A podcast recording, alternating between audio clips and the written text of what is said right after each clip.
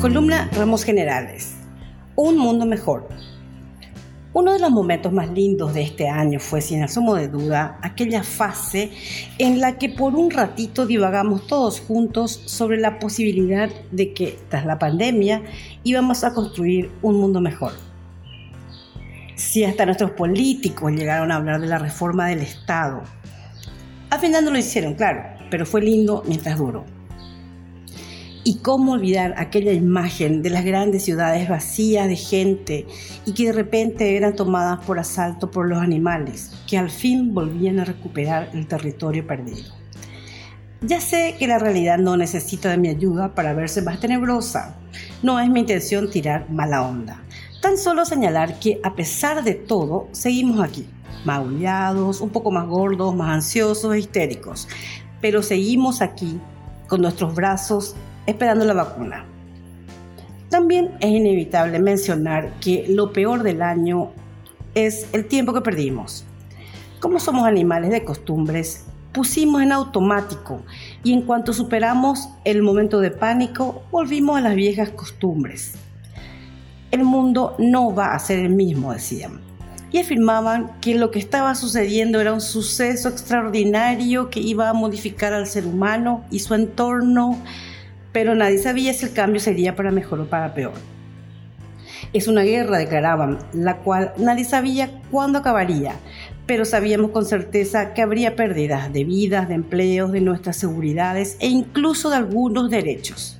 Se supone que este tiempo quedaría grabado a fuego y para siempre en la memoria de la humanidad. Pero hoy, diez meses después, aún queda gente que se niega al uso del tapabocas, sin mencionar a los que se oponen a la vacuna. Se suponía que el coronavirus habría de cambiarnos, pero no llegó a tanto. En Paraguay se cobró la vida de más de 2.000, el gobierno nos endeudó por 100 años y en los hospitales ya no queda una cama libre. Todo eso sin mencionar que este año perdimos la Laguna Cerro, víctima de la contaminación por la avaricia y malos manejos de una curtiembre. Sobrevivimos en un año horrible, lo cual tiene su mérito, pero también se debe destacar que la humanidad no mostró precisamente su mejor rostro. Creo que solo si asumimos lo peor es que tenemos alguna chance de lograr cambiarlo. Por eso quiero mencionar dos momentos del año en los que mostramos el rostro más feo de algunos paraguayos. Bueno, puede que no han sido la mayoría, lo cual no alcanza para lavar tanta vergüenza. El primero de los hechos sucedió en el mes de mayo, plena pandemia, cuarentena, las fronteras estaban cerradas y grupos de paraguayos comenzaron a llegar al puente de la amistad que divide Ciudad del Este de Foz de Iguazú. Muchos de ellos eran trabajadores que habían perdido sus trabajos en Sao Paulo y querían regresar al país.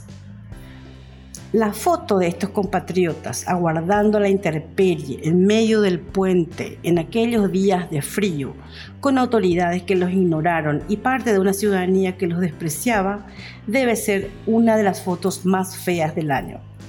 La segunda imagen no es la de la chacarita ardiendo, sino la reacción de muchos pidiendo que se sacara del lugar a todos los pobladores y sus chozas invocando que es zona histórica y que los lugareños son culpables de toda la inseguridad de la zona céntrica.